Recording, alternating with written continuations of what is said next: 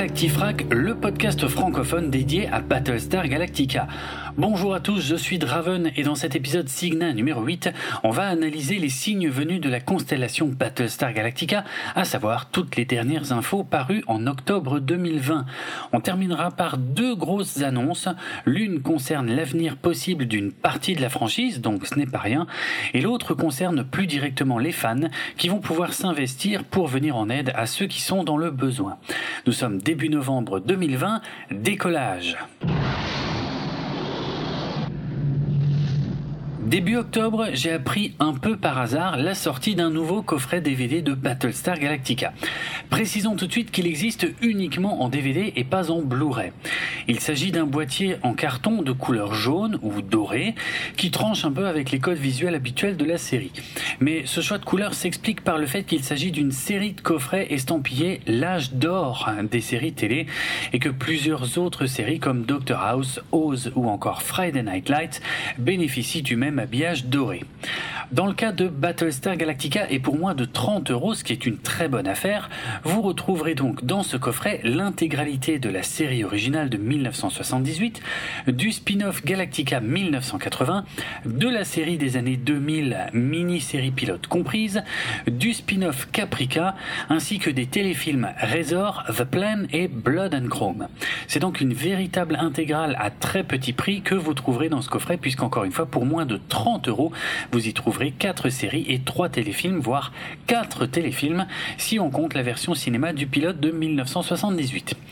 En revanche, ne vous attendez pas à un coffret particulièrement pratique ou luxueux, car on va ici à l'essentiel avec tous les DVD empilés sur un seul et même spindle avec une tige centrale, un peu comme à l'époque où on achetait ces petites tours de CD vierges quand on n'avait pas besoin des boîtiers individuels. Ça reste malgré tout une excellente affaire pour ceux qui voulaient acquérir la série en DVD. Le 12 octobre, la chaîne américaine Sci-Fi a publié sur YouTube deux vidéos de réunion du casting diffusées à l'origine pendant le marathon télévisé qui a eu lieu aux États-Unis en avril 2020. Comme ce marathon avait été diffusé en plein confinement aux États-Unis, cette réunion du casting s'était faite en visioconférence avec l'actrice Trisha Helfer, numéro 6, en maîtresse de cérémonie. Les acteurs et actrices de la série réimaginée y partagent quelques souvenirs et anecdotes de tournage, comme par exemple le fait que tous ceux qui devaient jouer des militaires ont participé à un véritable camp d'entraînement militaire avant le début du tournage de la mini-série de 2003. Grace Park, boomer, se souvient notamment d'un moment où tous les participants ont été mis en rang. Ils devaient tous avoir sur eux un stylo qui leur avait été fourni, or les interprètes de Halo et Kali avaient oublié le leur. Les têtes en l'air ont donc reçu l'ordre de courir chercher leur stylo dans leur baraquement, tandis que tous les autres membres du casting devaient faire des pompes au sol jusqu'à leur retour.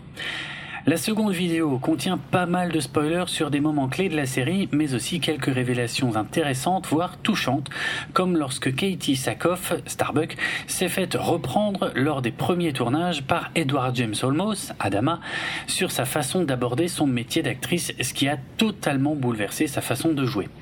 En tout cas, ce qui ressort de ces deux vidéos, c'est que tous ces membres du casting ont toujours beaucoup d'affection les uns pour les autres et qu'ils estiment avoir vécu quelque chose d'exceptionnel avec cette série, une camaraderie qu'ils n'ont jamais retrouvée sur leur tournage suivant. Le 12 octobre également, le site américain de MSN publiait une sélection des meilleures et pires séries dans l'espace, une sélection dont fait bien évidemment partie la série réimaginée Battlestar Galactica, dans les meilleures séries bien sûr.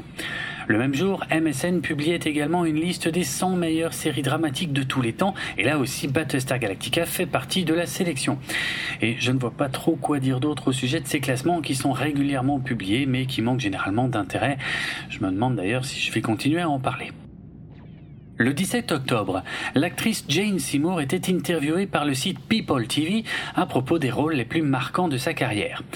Celle qui est ensuite devenue une star internationale grâce au rôle de Dr. Queen, femme médecin, sans parler de son rôle de James Bond Girl, est interrogée sur la série originale Battlestar Galactica à partir d'une minute cinquante dans la vidéo. Elle y raconte une anecdote dont je vous ai déjà parlé dans des épisodes Historica et Analytica précédents, à savoir le fait que son personnage de Serena mourait à la fin du téléfilm pilote, mais qu'on l'avait ensuite rappelé pour lui demander de revenir dans la série. Grâce à la magie du montage, les scènes faisant référence à sa mort ont été supprimées du pilote, et ce n'est qu'après qu'on lui ait proposé une très grosse somme d'argent qu'elle a accepté de revenir pour une paire d'épisodes, à la condition expresse que son personnage meure bien à la fin de ceux-ci. Elle semble aujourd'hui exprimer des regrets par rapport à cette décision de ne pas vouloir participer davantage à la série, et elle affirme même vouloir faire partie de la nouvelle série Battlestar Galactica qui est actuellement en cours de développement pour la plateforme Peacock. Nouvelle série dont on n'a d'ailleurs pas eu de nouvelles depuis un moment. Jane Seymour révèle également qu'elle n'a jamais regardé les épisodes de la série originale dans lesquels elle apparaissait.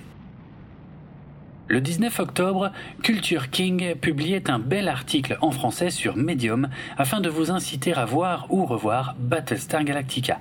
Merci Culture King pour ce beau texte. Le 19 octobre marquait également l'ouverture d'un nouveau site web français nommé RetroCard Market.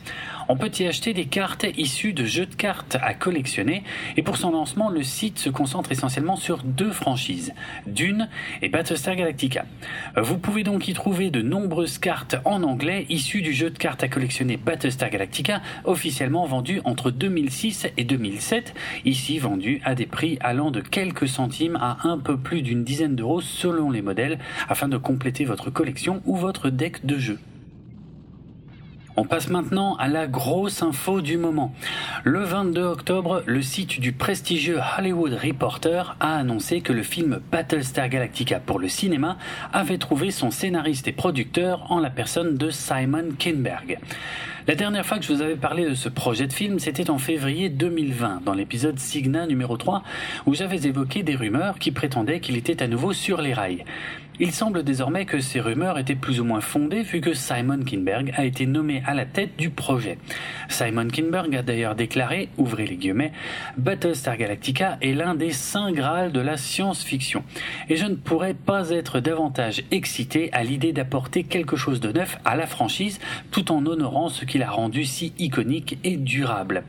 Je suis si reconnaissant que Dylan et mes partenaires chez Universal m'aient fait confiance avec cet univers incroyable fermez les guillemets. Bon, c'est qui ce Dylan? En fait, euh, l'article ajoute que Simon Kinberg rejoint le producteur Dylan Clark dans ce projet, auquel ce dernier est attaché depuis très longtemps. En effet, le nom de Dylan Clark est associé à cette idée de film Battlestar Galactica depuis 2009, lorsqu'il était question que Brian Singer réalise le long métrage.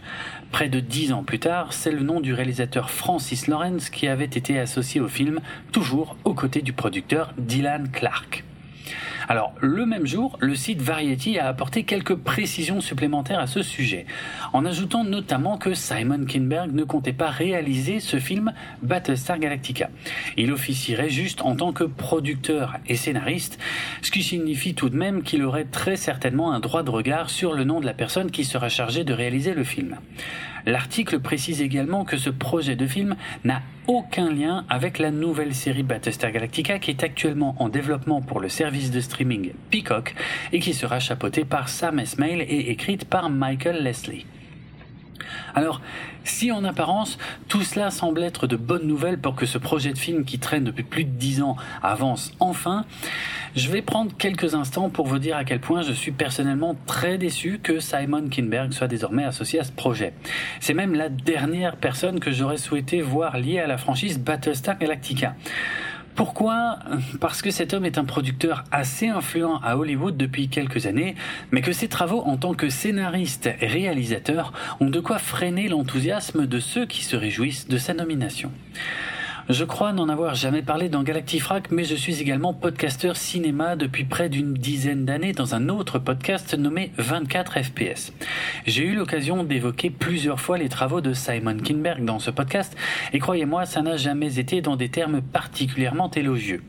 En tant que producteur, l'homme se défend pas mal, avec de bons films comme Chappie, Seul sur Mars, Deadpool, Logan ou encore Le Crime de l'Orient Express, ainsi que les séries télé Star Wars Rebels ou Légion.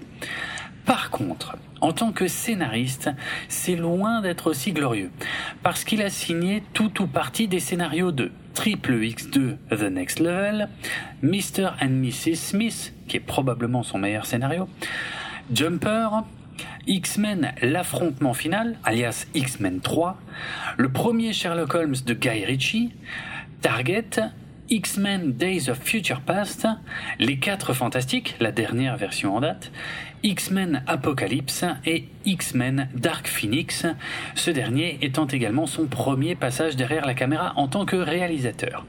C'est simple, tous les pires films de la saga X-Men ont été écrits ou coécrits par cet homme que j'estime personnellement responsable du naufrage complet de cette saga qui a touché le fond avec un Dark Phoenix incroyablement plus mauvais que ce que j'imaginais dans mes pires cauchemars lorsque j'avais appris que c'était lui qui le réaliserait.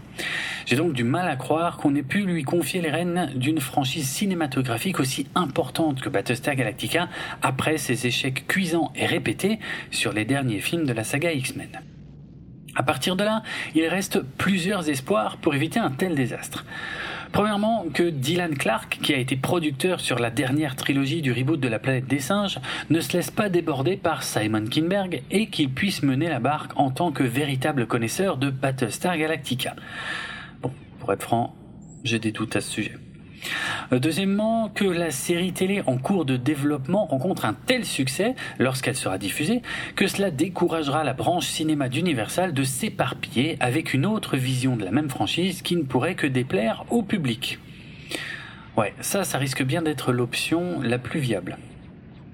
Troisième option, que le projet de film Battlestar Galactica reste dans les limbes d'Hollywood comme c'était déjà le cas depuis plus de dix ans ou au moins le temps que Simon Kinberg passe à autre chose et aille massacrer une autre franchise. Bon, le problème de ces théories c'est que si Universal a décidé de se payer les services de Simon Kinberg, qui n'est certainement pas le moins cher à l'heure actuelle, c'est que cette fois ils ont vraiment envie que le projet avance pour de bon. Voilà, je sais que c'est pas bien d'enterrer un projet avant sa sortie et j'ai appris ces dernières années que ce genre de comportement pouvait avoir des conséquences très négatives sur des films tels que la fin de la postlogie Star Wars ou encore les abominations Suicide Squad ou Justice League qui avaient été remontés dans la panique par leur studio. Malgré tout, j'ai beaucoup de mal à me réjouir quand on me parle de Simon Kimberg. Si je voulais tourner le couteau dans la plaie, je m'appuierais sur ses premières déclarations que je vous citais tout à l'heure. Est-ce que je suis le seul à être choqué par sa déclaration quand il dit Battlestar Galactica est l'un des saints Graal de la science-fiction L'un des saints Graal Il existe plusieurs saints Graal au pluriel? Évidemment que non, par définition, il n'existe qu'un seul et unique Saint Graal. Je vous invite à voir ou à revoir la fin d'Indiana Jones et la dernière croisade si vous avez le moindre doute à ce sujet. Alors, on est d'accord que j'ai bien compris ce qu'il veut dire par là, mais comme je me méfie de lui, je ne peux pas m'empêcher de relever cette erreur bête, là où il aurait pu simplement dire l'une des sept merveilles du monde de la science-fiction à la place. Bref, peut-être que son prochain film d'espionnage au casting féminin nommé The 355, qu'il réalise, qu'il coécrit et qui devrait sortir en 2021, me rassurera quant à ses capacités de cinéaste. On en reparlera quand je l'aurai vu. Le 23 octobre, le site américain Den of Geek embrayait sur cette information d'importance avec un article intitulé Comment un film Battlestar Galactica pourrait fonctionner. Il s'agit en fait d'un titre un peu trompeur qui récapitule plutôt toutes les news au sujet du projet de film tout en s'inquiétant également du fait que Simon Kinberg en soit désormais à la tête.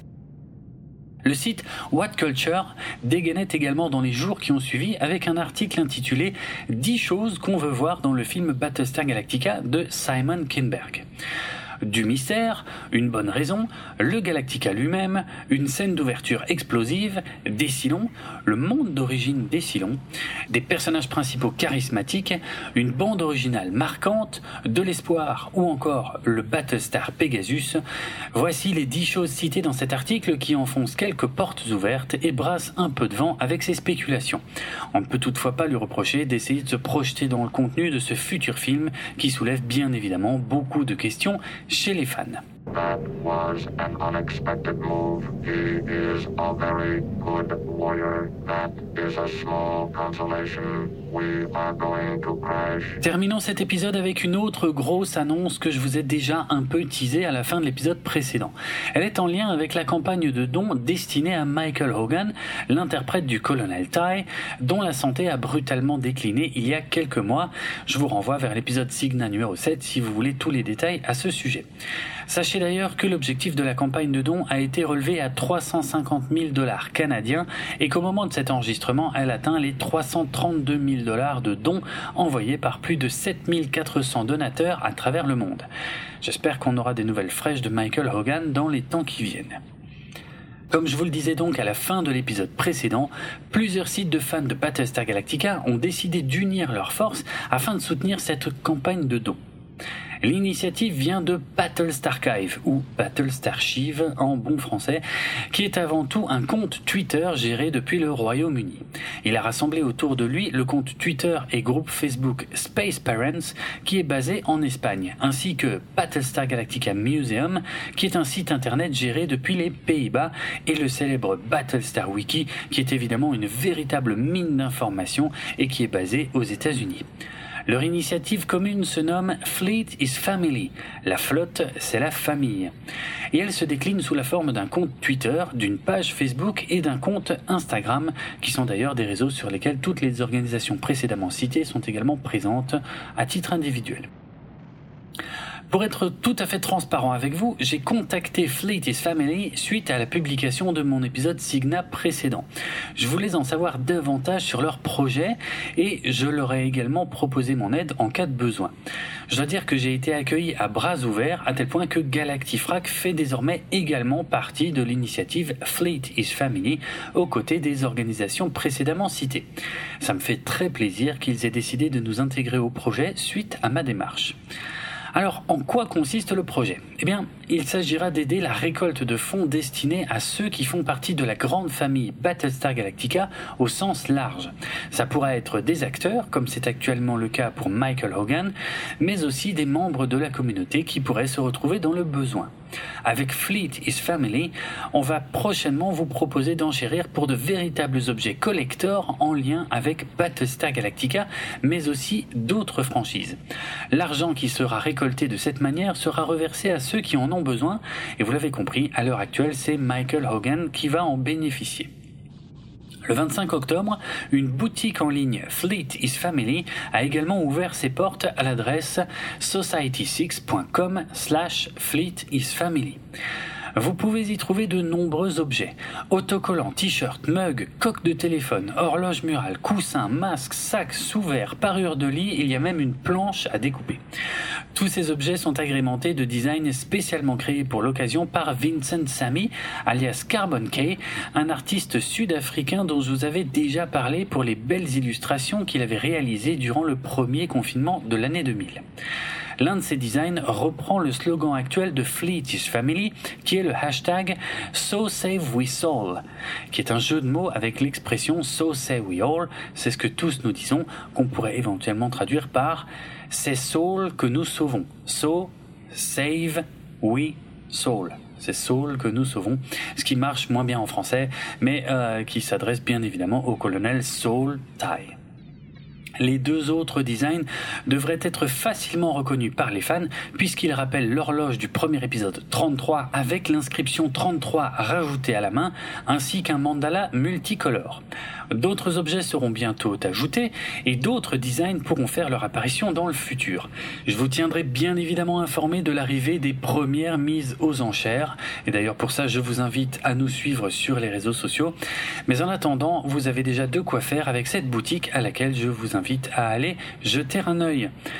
Merci à tous euh, pour votre écoute. Je précise que tous les liens vers les contenus mentionnés dans cet épisode figurent dans les notes de l'émission.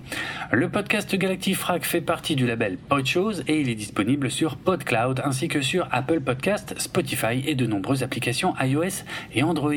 Retrouvez les notes de l'émission sur galactifrac.lepodcast.fr et suivez-nous sur Twitter, Facebook et Instagram pour du contenu supplémentaire en lien avec cet épisode. Moi c'est Draven et sur Twitter vous pouvez me suivre sur le compte at Dravenardrock, ça s'écrit D-R-A-V-E-N-A-R-D-R-O-K. À bientôt!